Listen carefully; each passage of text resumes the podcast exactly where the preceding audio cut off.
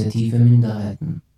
Hallo und herzlich willkommen zu einer weiteren Sendung von Radio Stimme, der Sendung der Initiative Minderheiten zu den Themen Minderheiten, Mehrheiten und Machtverhältnisse. Am Mikrofon begrüßt euch Melanie Konrad. Der Titel der heutigen Sendung lautet Dual Use Überwachen und Strafen im digitalen Zeitalter. Bevor wir uns aber in das hochspannende Thema dieser Sendung stürzen, hier erstmal ein wenig Musik. Silent Silences mit Hypers Thoughts.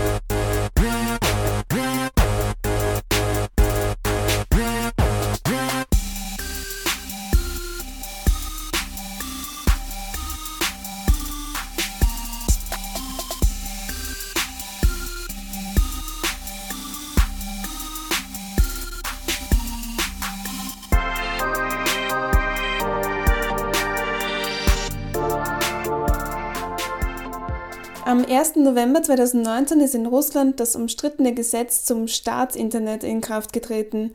Die russische Regierung plante schon seit längerem ein eigenes Internet für Russland nach dem Vorbild Chinas. Der russische Präsident Wladimir Putin hat in einer offiziellen Begründung für diesen Schritt behauptet, Russland sei von Cyberattacken bedroht, ironischerweise gerade auch aus den USA, was die Regierung dazu veranlasse, das russische Netz vom globalen abzukoppeln. Das Ziel ist dabei die Unabhängigkeit von ausländischen Servern, viele davon stehen in den USA. Betroffen sind vom neuen Gesetz alle in Russland ansässigen Internetprovider sowie grenzübergreifende Kommunikationskanäle.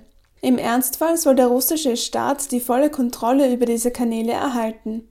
So sollen unerwünschte Inhalte gesperrt und andererseits die noch zugelassenen Kommunikationswege überwacht werden.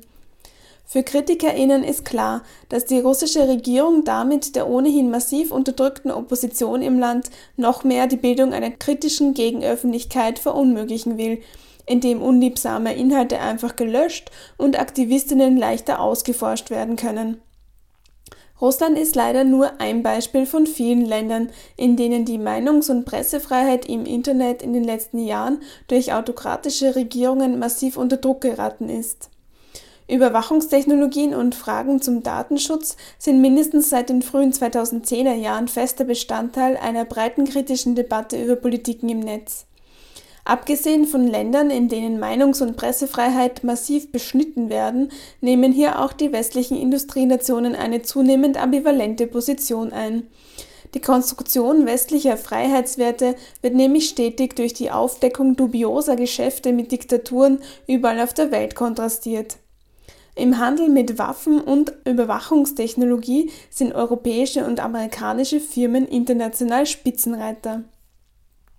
Die Erfahrung der letzten Jahre hat ganz deutlich gezeigt, dass Überwachung von elektronischer Kommunikation in autokratischen Staaten vor allem dazu eingesetzt wird, Protestbewegungen niederzuschlagen und Regimegegnerinnen zu verfolgen. Trotzdem wurden auch Länder wie der Iran, Syrien, Ägypten und Bahrain mit europäischer Überwachungstechnologie versorgt.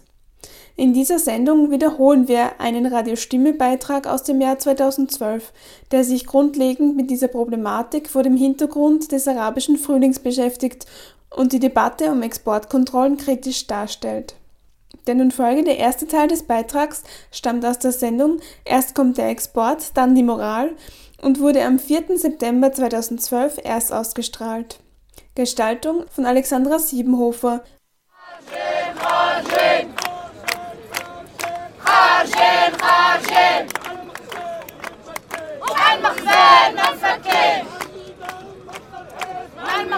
So hören sich Demonstrationen in Marokko an. So in Ägypten.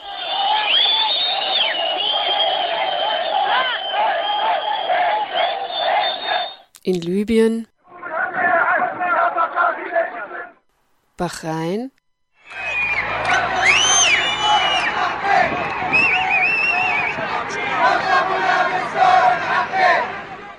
Syrien.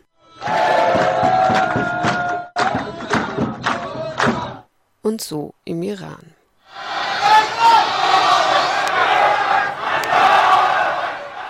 Und so hört sich Werbung für jene Software an, mit der 2009 iranische Aktivisten und Aktivistinnen von iranischen Behörden ausgeforscht wurden, um danach für viele Jahre im Gefängnis zu verschwinden. The Monitoring Center is the perfect match for law enforcement agencies' needs for efficient monitoring and prompt evaluation of all types of communication. Today, tomorrow and after tomorrow.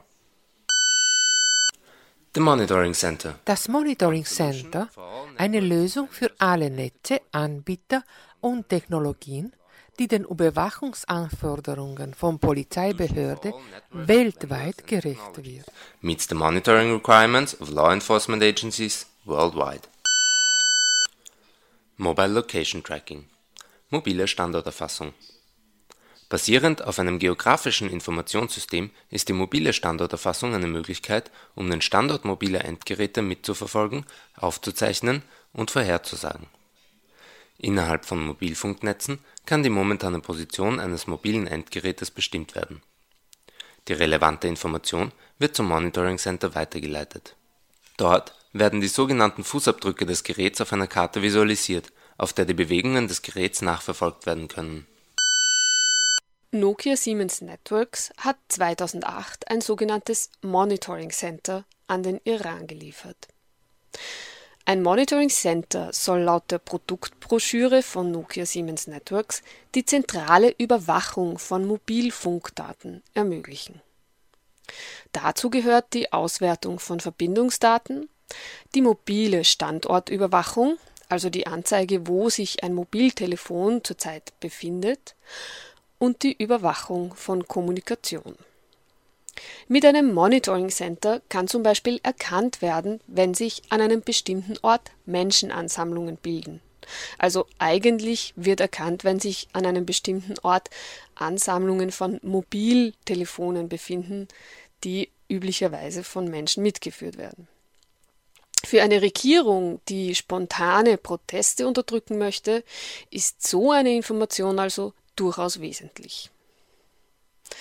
Das Nokia Siemens Networks Monitoring Center kommt aus der Produktlinie Intelligent Solutions. Diese Produktlinie beinhaltet nicht nur die sogenannten Monitoring Centers, sondern auch noch andere Werkzeuge zur Überwachung von Telekommunikation aller Art und auch zur Auswertung eben dieser Überwachungsdaten. Was Produkte aus der Linie Intelligent Solutions machen, hat die finnische Journalistin Hanna Nikkanen so formuliert.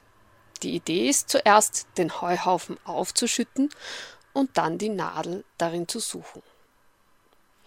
Bereits im Vorfeld der Proteste im Iran berichteten Medien wie die Washington Times über den skandalösen Deal zwischen Iran und Nokia Siemens Networks. Lange Zeit war allerdings nicht ganz genau bekannt, was es denn eigentlich im Detail war, das Nokia Siemens Networks an den Iran wirklich geliefert hatte. Allerdings waren bereits 2008 iranische Dissidentinnen und Dissidenten angesichts der zunehmenden Überwachung seitens der Regierung nervös.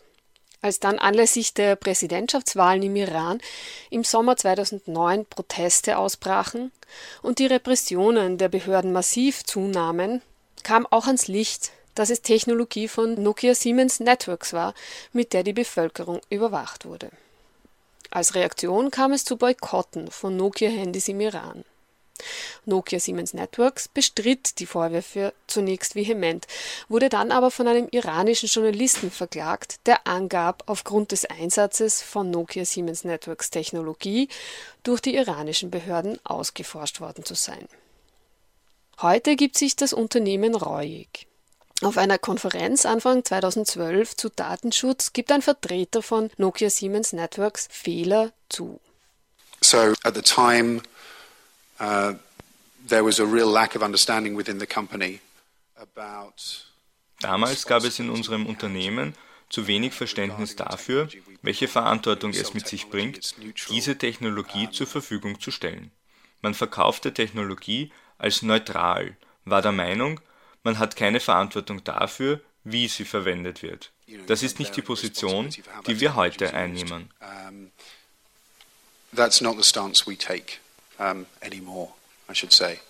Durch den Skandal rund um Nokia Siemens Networks und den Iran wurden die Geschäfte, mit denen europäische Firmen Überwachungstechnologie an Diktaturen verkauften, zum ersten Mal einer breiteren europäischen Öffentlichkeit bekannt. Tatsächlich gab es diese Geschäfte aber bereits seit Beginn der 2000er Jahre. Es war damals eine eher untypische Branche, die den Handel mit Überwachungstechnologie einleitete, die Telekomindustrie. Ihr ging es vor allem darum, Aufträge zur Errichtung von Mobilfunknetzen an Land zu ziehen. Staaten waren vor diesem Hintergrund beliebte Auftraggeber, denn nationale Regierungen vergaben meist Aufträge zur Errichtung landesweiter Mobilfunkinfrastrukturen. In den meisten dieser Ausschreibungen war auch die Lieferung von Software zur polizeilichen Überwachung der Mobilfunkkommunikation enthalten. Zum Beispiel in Syrien. Laut eines MDR-Fernsehberichtes erhielt Siemens im Jahr 2000 dort den Zuschlag für den Ausbau der Internetinfrastruktur Syriens. Bereits damals war in der Ausschreibung enthalten, dass die zu installierende Infrastruktur vollständig überwacht werden sollte. Und bereits damals war Syrien von Amnesty International als Folterregime bewertet worden. Das Konstrukt, das dies alles möglich machte, nennt sich Lawful Interception, gesetzeskonforme Überwachung. Auch vor dem Hintergrund der Terrorismusbekämpfung hatte sich schnell als Standard für Mobilfunknetze entwickelt, Möglichkeiten zur gesetzeskonformen Überwachung mitzuliefern. Diese Standards wurden auch dann nicht angezweifelt, wenn die Überwachungstechnologie, die installiert wurde, keiner demokratischen Kontrolle unterlag. Solange es aus Sicht der Unternehmen Gesetze gab, die Überwachung legitimierten, sahen diese Unternehmen auch keinen Anlass dafür, nachzufragen, wie die Technologie, die sie lieferten, eigentlich eingesetzt wurde.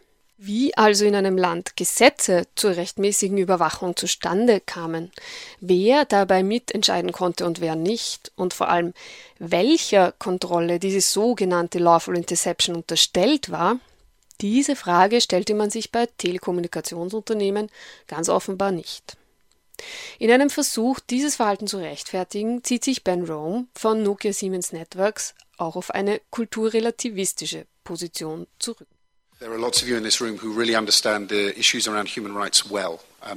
Viele von Ihnen haben sehr viel Ahnung von der Menschenrechtsthematik. In zunehmendem Maße ist das auch bei Personen in der Telekom-Branche der Fall. Allerdings stellen diese Menschen dort noch eine entscheidende Minderheit dar. Die Telekom-Branche wird von Geschäftsleuten gesteuert. Daher haben wir die Rolle, innerhalb unserer Branche das Verständnis dafür zu vergrößern, was wir meinen, wenn wir von Menschenrechten und universellen Werten sprechen. Und das ist eine spezielle Herausforderung. Wir operieren in über 100 Ländern auf der ganzen Welt. Menschen in unterschiedlichen europäischen Ländern haben unterschiedliche Vorstellungen, was mit Menschenrechten gemeint ist, ganz zu schweigen von Unternehmen, die wir in Orten wie China oder Syrien haben.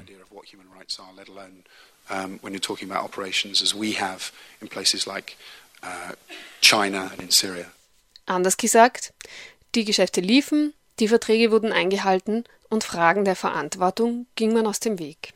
Ganz so, als wäre es eine philosophisch höchst diffizile Angelegenheit, sich vorzustellen, welcher Aufgabe polizeiliche Überwachung in einer Diktatur üblicherweise dient und vor allem wer in einem diktatorisch regierten Land als Verbrecher und Terroristin klassifiziert wird. Bis dann eben 2009 im Iran erstmals alles ans Licht kam.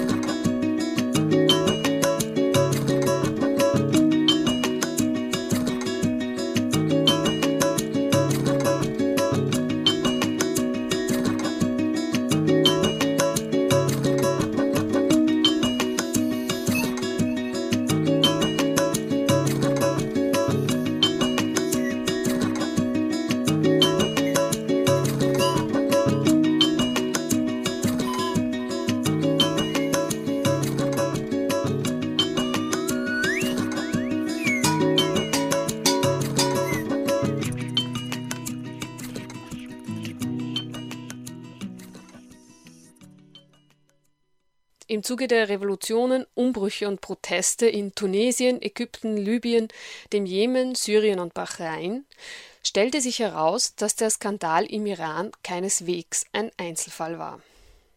Überall, wo Menschen auf die Straße gingen, wurde versucht, mit Hilfe europäischer Technologie ihr Recht auf Meinungsfreiheit zu unterdrücken. In Tunisia, there were clear attacks on uh, citizens in trying to keep control, breaking into their social media accounts. Uh, and their in Tunesien gab es ganz eindeutig Attacken auf BürgerInnen mit dem Ziel, Kontrolle auszuüben. Uh, also Mittels Viren, die von der Regierung in Umlauf gebracht wurden, wurde in Social Media und E-Mail-Accounts eingebrochen. Es war aber noch etwas anderes zu beobachten, beispielsweise in Ägypten. Als dort die Regierung Mubarak entschied, dass der gesamte Internet- und Mobilfunkverkehr stillgelegt werden sollte, war einer der Hauptfiguren Vodafone. One of the key players on their mobile and internet market uh, was Vodafone. Marietje Schake ist EU-Parlamentarierin und als solche Expertin für Exportkontrollen. Zu Beginn ihrer Recherche zu Exporten von Überwachungstechnologien machte sie die Erfahrung, dass es sehr schwierig war, verlässliche Informationen zu bekommen über jene Unternehmen, die Diktaturen mit Überwachungstechnologie belieferten. I began to wonder, was there something we could have done to prevent this? Ich fragte mich, ob wir etwas tun hätten können, um das alles zu verhindern. Wie konnte eine europäische Firma eine Schlüsselrolle dabei spielen, in einem Land sozusagen das Licht abzudrehen? Als ich begann, mit Firmen zu sprechen, machte ich eine beunruhigende Erfahrung. Ich versuchte, so kritische Fragen wie möglich zu stellen, und die Firmen hatten alle wunderbare Antworten parat. Nur hatte ich sehr wenig Mittel zur Hand, um zu beurteilen, ob sie die Wahrheit sagten oder nicht companies had wonderful answers, and I had very little tools to know whether they were lying to me or speaking the truth. Ein Grund dafür ist, dass die mittlerweile milliardenschwere Branche großen Wert auf Geheimhaltung legt. Messen, auf denen einschlägige Unternehmen ausstellen, finden unter Ausschluss der Öffentlichkeit statt. Viele Produktpräsentationen sind überhaupt nur für Polizeibehörden zugelassen. Argumentiert wird diese Geheimhaltung mit der öffentlichen Sicherheit. Schließlich soll Polizeibehörden ein Vorsprung gegenüber Cyberkriminellen eingeräumt werden. Ein nicht unwesentlicher Nebeneffekt dieser Argumentation, ein umfassendes Bild von der Branche zu bekommen, gestaltet sich schwierig, wie Eric King, Mitarbeiter der NGO Privacy International, erklärt. The project that I run at Privacy International is called Big Brother Incorporated. Uh, we started it just over a year ago. Das Projekt, das ich bei Privacy International betreue, heißt Big Brother Incorporated. Wir haben vor etwa einem Jahr damit begonnen. Das war damals wirklich als Reaktion darauf, dass wir von Menschenrechtsaktivistinnen gefragt wurden. Wenn ich in Jemen bin, mit welcher Art von Überwachung muss ich rechnen? Wird mein Handy eventuell abgehört? Soll ich PGP verwenden? Damals habe ich realisiert, dass wir auf diese Art von Fragen keine Antworten geben können. Wir haben dann begonnen, Messen für Überwachungstechnologien auf der ganzen Welt zu besuchen und dort Broschüren und Kataloge zu sammeln, um ein Bild dafür zu bekommen, wer was verkauft und vor allem an wen. Was wir sahen, dank der fantastischen Recherchearbeit von Bloomberg, dem Wall Street Journal, dem Spiegel und anderen, war, dass europäische Firmen nach Syrien oder in den Iran liefern, US-amerikanische Firmen nach Bahrain. Und das alles war erst die Spitze des Eisbergs. Zum ersten Mal bekamen wir so ein Bild davon, was diese Firmen wirklich bewarben. And so for the first time ever we, we had you know, evidence of what it is that these companies are pitching. Mittlerweile ist zumindest relativ gut recherchiert, wie die Produktpalette an Überwachungstechnologie aussieht, die angeboten wird. Webseiten wie buggedplanet.info oder auch das Wikileaks-Projekt The Spy Files veröffentlichen Produktbroschüren und Informationen, die aus der Branche nach außen dringen. Auch die ISS World, die weltweit größte Messe für Überwachungstechnologie, wurde bereits mehrere Male von AktivistInnen gehackt. Gemeint ist damit, dass es gelang, die Messe zu besuchen. Denn an und für sich findet die ISS World unter Ausschluss der Öffentlichkeit statt.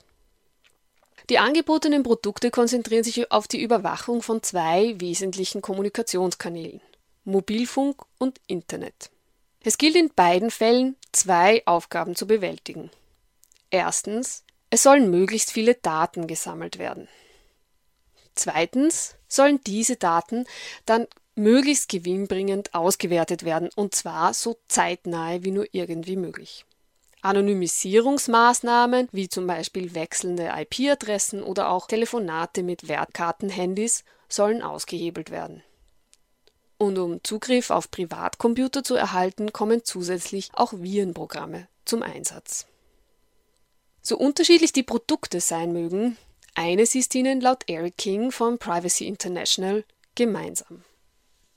Certainly I thought this was going to be equipment that might have been sold off the shelf Bevor wir begannen, war ich mir sicher, dass dies Ausrüstung war, die als Fertigprodukt angeboten wurde und dass die Firmen nicht wussten, wohin es verkauft wurde.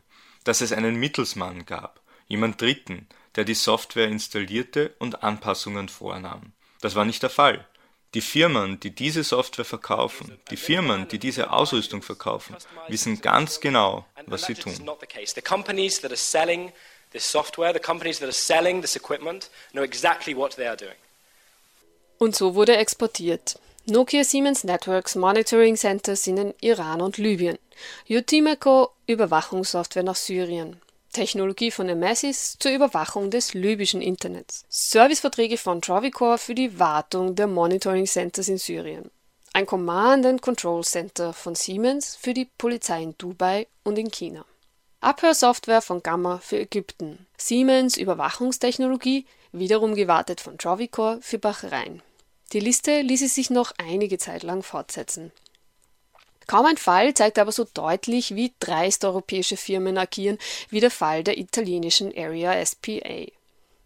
Anfang November 2011, als in Syrien bereits tausende Menschen vom Regime ermordet worden waren, veröffentlichten der Spiegel, Business Week und Bloomberg Berichte, wonach die italienische Firma noch Anfang 2011 auf Anweisung des syrischen Geheimdienstes Überwachungssoftware in Syrien installiert hat.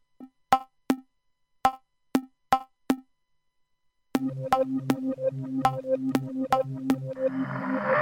you.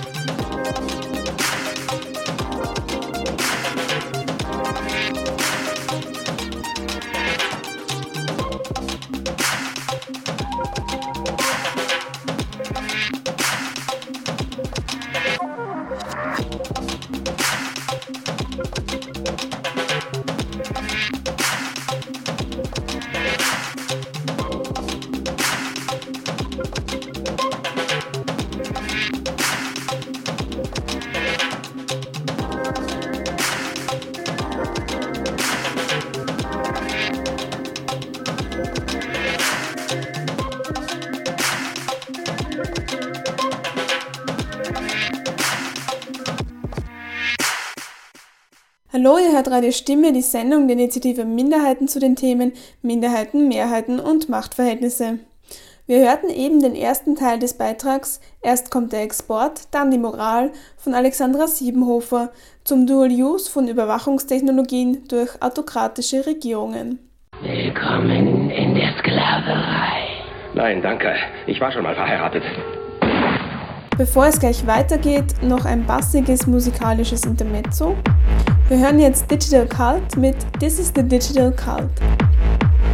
Wenn ihr wissen wollt, wo wir immer unsere gute Musik herkriegen, schaut doch mal auf unsere Website www.radiostimme.at.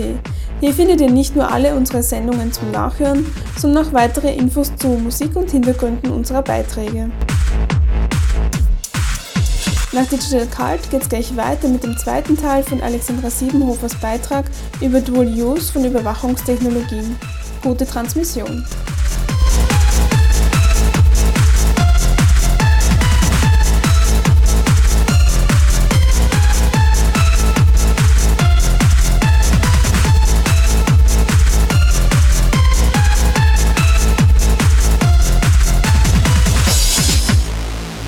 Einzige Weg, einer Versuchung zu entkommen, ist sie nachzugeben.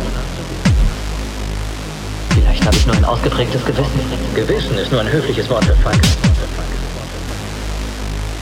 Wir verwelken und vernarben, weil die Götter grausam und hasserfüllt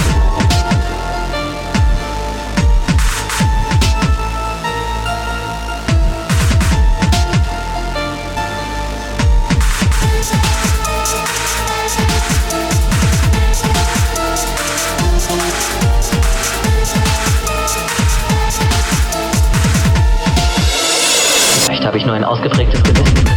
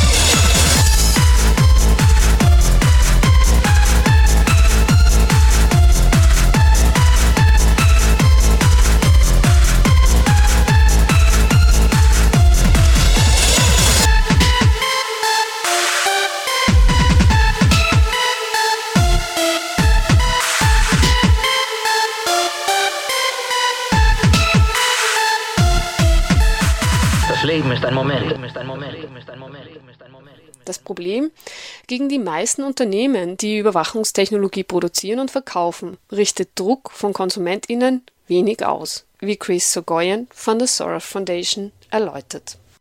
The reason we're talking about Nokia, Siemens and Cisco Der Grund, wieso wir über Nokia, Siemens und Cisco reden, ist, dass hier Firmen mit bekannten Markennamen im Spiel sind, von denen ein oder zwei Abteilungen unsaubere Geschäfte gemacht haben. Aber die meisten Überwachungsfirmen sind nicht versteckt auf den Cayman-Inseln. Sie sind in München, London und Paris. Allerdings verkaufen sie ausschließlich Überwachungssoftware. Und eine Firma, die ausschließlich Überwachungssoftware verkauft, ist immun gegenüber Druck von KonsumentInnen. Man kann eine Überwachungsfirma genauso schlecht boykottieren wie eine Firma, die Bomben erzeugt. consumer pressure. You cannot boycott a consumer a, a surveillance company any more than you can boycott a company that makes bombs. Selbst wenn also nach und nach öffentliche Aufmerksamkeit für das Thema entsteht, alleine über Konsumverhalten wird sich nicht genügend öffentlicher Druck erzeugen lassen, um etwas zu verändern. Selbst Firmen wie Nokia Siemens Networks lagern mittlerweile fragwürdige Unternehmensbereiche einfach an externe Partnerunternehmen aus. Die Münchner Firma Trovicor, die mit vielen Nokia Siemens Networks Kunden Wartungsverträge hat, ist ein prominentes Beispiel genau dafür. Was es bräuchte, wären also klare politische Instrumentarien zur Kontrolle von Exporten potenziell gefährlicher Technologien. Und gerade diese politischen Instrumentarien, die fehlen, vor allem im Bereich der Informationstechnologie. Ja, meines Erachtens ist die Rechtslage für derartige Exporte vollkommen zweifelhaft und ungenügend. Es gibt eigentlich oder hat bis dahin keine europäischen Regelungen gegeben. Womöglich hat es einzelstaatliche Regelungen gegeben, aber im großen Binnenmarkt nützen ja einzelstaatliche Regelungen nichts.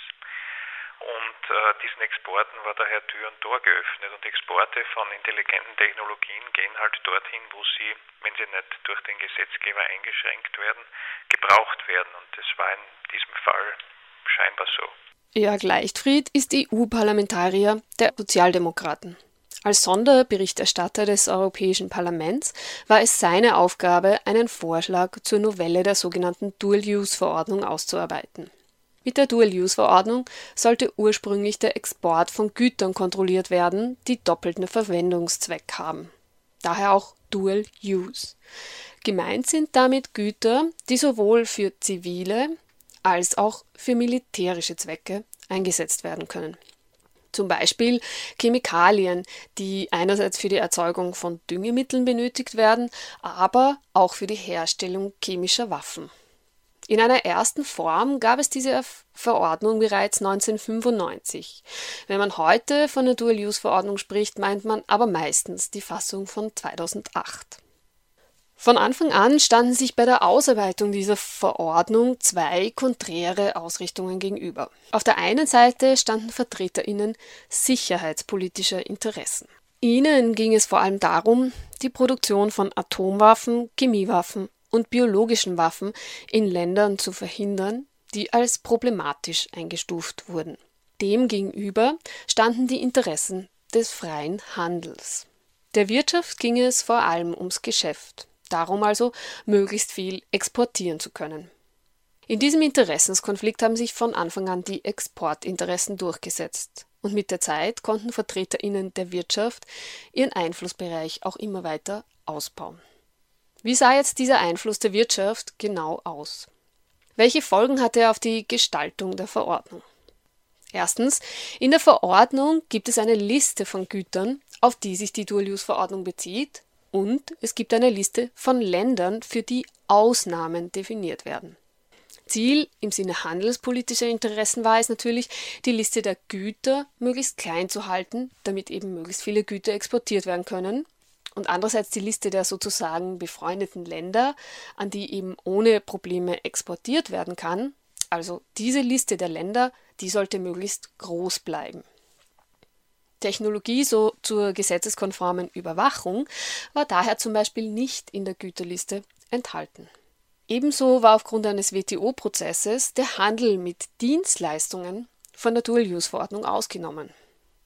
Die Liste an befreundeten Ländern so hingegen, also Länder, mit denen es eh okay war, bestimmte Güter zu handeln, diese Liste wurde im Laufe der Zeit immer länger.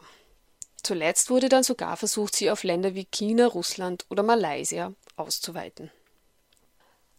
Zum Zweiten eröffnet die Verordnung große Spielräume für Nationalstaaten, wenn es um die Umsetzung der Exportkontrollen geht. Dazu Jörg Leichtfried. Welchen Spielraum haben denn nationale Behörden bei der Erteilung von Ausfuhrgenehmigungen? Ja, sie haben schon einen relativ großen Spielraum derzeit noch. Ähm, natürlich innerhalb der Dual-Use-Verordnung, da müssen Sie sich an das halten, was vorgegeben ist. Aber wie gesagt, die Verordnung ist meines Erachtens noch nicht so, dass, dass, äh, dass es hier so zu ganz, ganz exakten Abgrenzungen kommt. Es ist natürlich schwer zu definieren, wie weit sie gehen können. Aber haben Sie ein Beispiel dafür, was beispielsweise deutsche Behörden in Bezug auf den Export von Überwachungstechnologie bestimmen können? Naja, das in Deutschland ist überhaupt schwierig. Es existiert ja beispielsweise ein Schreiben des deutschen äh, Wirtschaftsministeriums, das ganz massiv gegen jegliche Art von Kontrolle sich richtet. Ähm, dann kann man, wenn man weiß, was für ein Geist in diesem Ministerium herrscht, auch davon ausgehen, dass die, die Kontrollen dann, wenn sie durchgeführt werden, nicht die schärfsten sein werden. Hinzu kommt außerdem, dass sämtliche Bestimmungen so formuliert sind, dass sich Unternehmen sehr leicht aus der Affäre ziehen können. So findet sich zum Beispiel des Öfteren in, in, der Verordnung die Formulierung, dass bestimmte Güter nicht exportiert werden dürfen, wenn der Hersteller Kenntnis davon erlangt, dass sie zum Einsatz in Atomanlagen etc. verwendet werden könnten. Umgekehrt bedeutet das, wenn das exportierende Unternehmen keine Kenntnis davon hat, dass die Technologie problematisch eingesetzt wird, kann man auch dem Unternehmen nur sehr wenig anhaben. Auf genau diese Position zieht sich beispielsweise auch das österreichische Unternehmen Schiebel zurück. Wie die Wochenzeitung Der Falter in einem Ende Juli erschienenen Artikel berichtete, hat das Wiener Neustädter Unternehmen 2006 Drohnen nach China exportiert das, obwohl seit 1989 ein Waffenembargo gegen China in Kraft ist. Die Exporte von Drohnen unterliegen der Dual-Use-Verordnung und wurden vom österreichischen Wirtschaftsministerium bewilligt, unter der Voraussetzung, dass diese Drohnen für zivile Zwecke eingesetzt werden. Als dann 2012 Fotos von Schiebeldrohnen auf chinesischen Kriegsschiffen entdeckt wurden, zog sich Firmenchef Hans-Georg Schiebel auf die folgende Position zurück. Der Standard Online vom 24.07.2012. Schiebel gibt außerdem an, dass mehrmals beim Endkunden in China nachgefragt wurde, ob die Fluggeräte auch für die vereinbarten zivilen Zwecke verwendet würden. Aber selbst wenn Bestimmungen relativ streng formuliert scheinen, gibt es breite Schlupflöcher für Unternehmen. Jörg Leichtfried zu den Bestimmungen der Dual-Use-Verordnung rund um ABC-Waffen. Sie hat da auch sehr, sehr große Mängel. Ähm, insbesondere bei den, bei den Kontrollen, äh, die nämlich äh, derzeit noch nach dem Export stattfinden sollen, was meines Erachtens ein bisschen skurril ist. Dass sich so lange wirtschaftliche Interessen gegenüber sicherheitspolitischen oder menschenrechtlichen Interessen durchsetzen konnten, liegt nicht unwesentlich an den Strukturen der EU zwischen 1995 und 2009. Als mit dem Vertrag von Lissabon die Rechte des Europäischen Parlaments als Gesetzgeber gestärkt wurden, bedeutete dies auch mehr Mitsprache für das Europäische Parlament bei allfälligen Novellen der Dual-Use-Verordnung. Damit ergab sich die Chance, dass auch menschenrechtliche Überlegungen mehr Gewicht bekamen. Jörg Leichtfried bereitete 2010 einen Entwurf zur Novellierung der Dual-Use-Verordnung vor. In diesen Entwurf flossen auch wichtige menschenrechtliche Überlegungen mit ein. Allerdings nur wenige Vorschläge wurden auch umgesetzt. Wesentliche Vorschläge Leichtfrieds scheiterten nämlich an den Mehrheitsverhältnissen im Europäischen Parlament. Ganz konkret, Sie haben ja in Ihrer Änderung 2011 unter anderem auch vorgeschlagen, dass NGOs ein Mitspracherecht bei der Aktualisierung der Güterlisten unter Länder ähm, bekommen. Das war einer der Vorschläge, die nicht durch das ähm, Europäische Parlament äh, beschlossen wurde. Ähm, haben Sie noch weitere Beispiele dafür, was nicht angenommen wurde von Ihrem Vorschlag? Ja, es ist ein großes Problem. Äh, das, äh, da geht es nicht so sehr um die Art der Technologie, sondern da geht es um, um den Zeitpunkt der Exportkontrolle. Und das ist eigentlich äh, der größte Schwachpunkt dieser Verordnung meines Erachtens. Ich habe vorgeschlagen, dass die Exporte vorbewilligt werden müssen. Das heißt, bevor es zum Export kommt, äh, muss man ansuchen, dass man exportieren darf und dann wird es entweder erlaubt oder nicht. Und äh, die Mehrheit im Parlament hat aber dann durchgesetzt, dass diese Kontrollen nach dem Export stattfinden. Und das ist meines Erachtens vollkommener Unsinn. Äh, da wird zuerst exportiert und nachher geht man dann fragen, wo man das hätte tun dürfen. Das ist nicht der Weisheit letzter Schluss. Es sind also vor allem die Mehrheiten im Europäischen Parlament, die verhindern, dass menschenrechtliche Überlegungen bei der Gestaltung der Dual-Use-Verordnung einen größeren Einfluss bekommen. Und es ist vor allem die konservativ-liberale Fraktion, die Adaptionen der Verordnung blockiert. Jörg Leichtfried dazu. Mit welchen Argumenten werden dann derartige Überarbeitungen zurückgewiesen? Ich kann diese Argumente nicht wirklich nachvollziehen. Äh, wenn man, wenn man äh, bisschen nachbohrt, ist es ganz eindeutig so, dass insbesondere die deutsche Industrie äh, ihre Exportchancen minimiert sieht. Also aber grundsätzlich müssten wir ja davon ausgehen, dass es auch im Interesse der deutschen Industrie sein müsste, dass Technologie, die für Menschenrechtsverletzungen eingesetzt wird, nicht aus Deutschland kommt. Spielt das keine Rolle? Also das ist jetzt ein sehr äh, guter Standpunkt, entspricht nun leider nicht der Realität.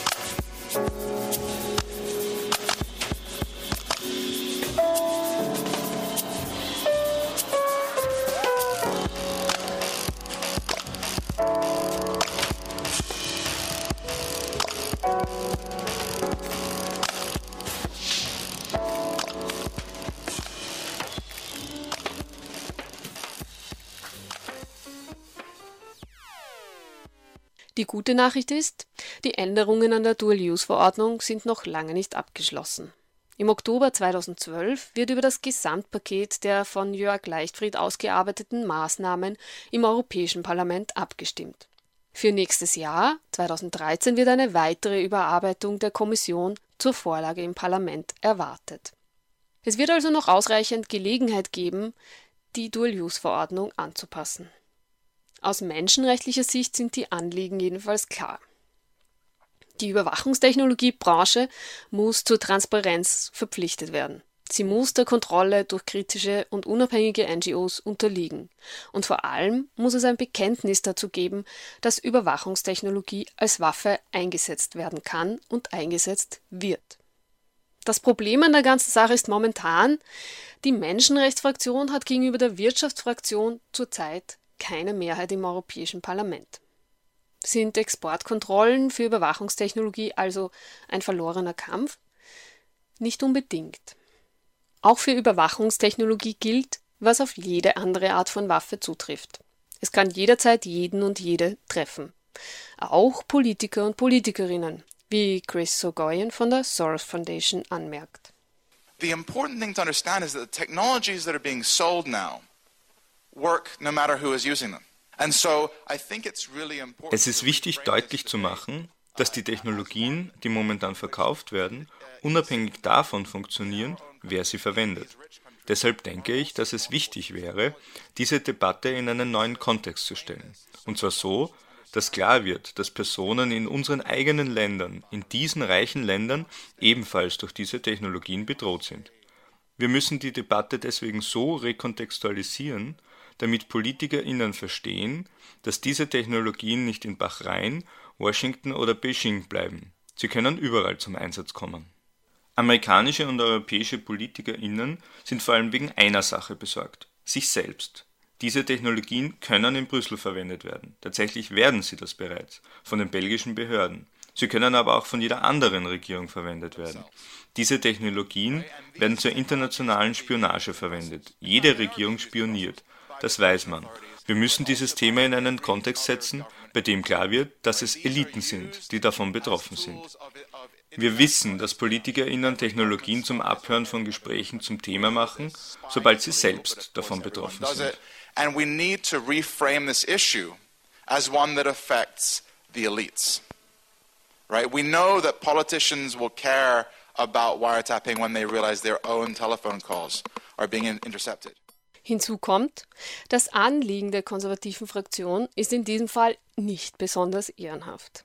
Gerade bei der Frage des Exports von Überwachungstechnologie an Diktaturen ist ziemlich eindeutig, wer hier auf der falschen Seite steht. Moralisch lässt sich von konservativer Seite also wenig argumentieren. Es besteht daher von den ProponentInnen wirtschaftlicher Interessen durchaus die Absicht, nicht allzu streng beobachtet zu werden. Öffentliche Aufmerksamkeit kann umgekehrt daher durchaus etwas erreichen. Genau darauf verweist auch Jörg Leichtfried. Die Kommission beabsichtigt auch, die ganze Verordnung äh, neu zu überarbeiten und neu vorzuschlagen. Das ist aber noch nicht ganz absehbar, wann das ins Europäische Parlament kommen wird, aber ich freue mich schon drauf, wenn es kommt, äh, weil ich glaube, mit ein bisschen öffentlicher Aufmerksamkeit und öffentlichem Druck kann man auch die Damen und Herren äh, rechts der Mitte des Plenums dazu bringen, manchmal etwas menschenrechtlicher und weniger wirtschaftsfreundlicher zu denken.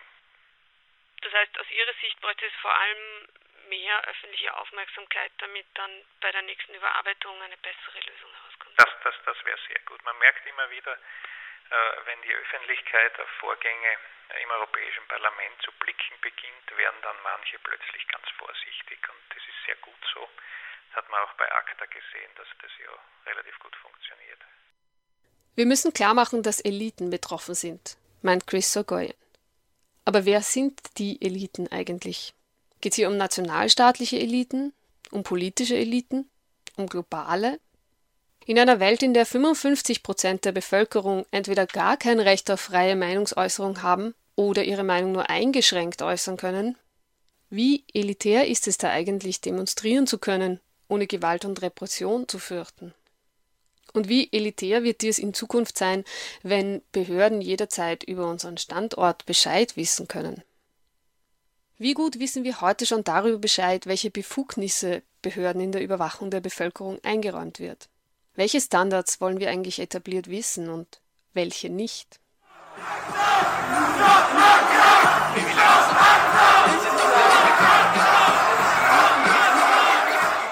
So hört sich eine Demonstration gegen ACTA in Köln an. So in Berlin.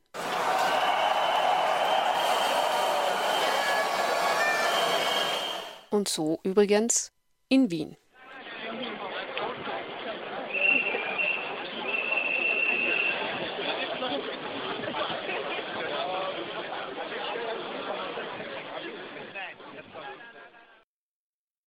Wir hörten eben den zweiten und letzten Teil des Beitrags Erst kommt der Export, dann die Moral von Alexandra Siebenhofer aus dem Jahr 2012.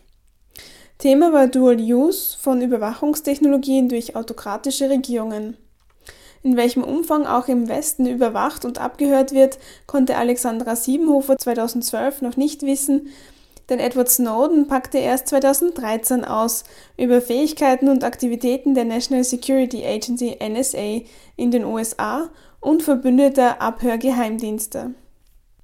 Erst 2016 hat die Europäische Kommission endlich Exportkontrollen für Überwachungstechnologien vorgelegt. Europäischen Firmen wie Finn Fischer, Trovicor und Hacking Team sollte es damit nicht mehr so einfach möglich sein, Spähsoftware zu verkaufen, mit der Menschenrechte verletzt werden können. Leider haben viele Regierungen in Europa aber selbst Interesse daran, dass sich die Überwachungstechnologien weiterentwickeln und sie diese auch in den eigenen Ländern einsetzen können.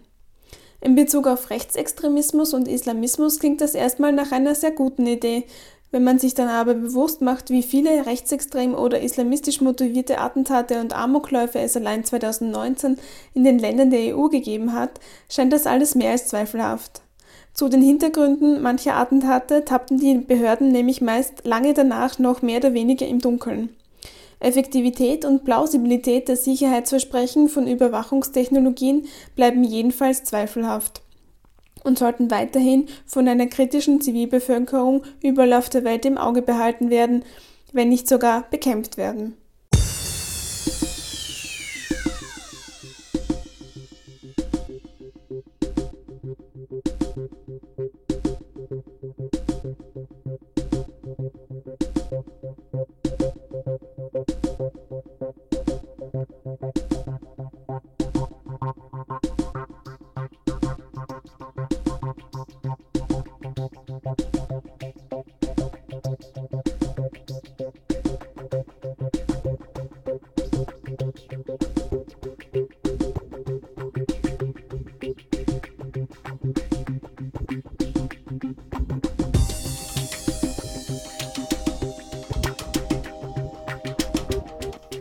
Alexandra Siebenhofer arbeitet jetzt übrigens für den ORF. Falls ihr Lust habt, äh, mehr über das freie Radio zu erfahren oder auch bei Radio Stimme mitmachen wollt, wir sind gerade auf der Suche nach ehrenamtlichen RedakteurInnen. Der nächste Infoabend findet am 8. November statt. Weitere Infos dazu findet ihr auf unserer Homepage www.radiostimme.at. Das war's nun von uns mit dieser Radiostimme-Sendung. Es verabschiedet sich Melanie Konrad am Mikrofon. Ciao und bis zum nächsten Mal.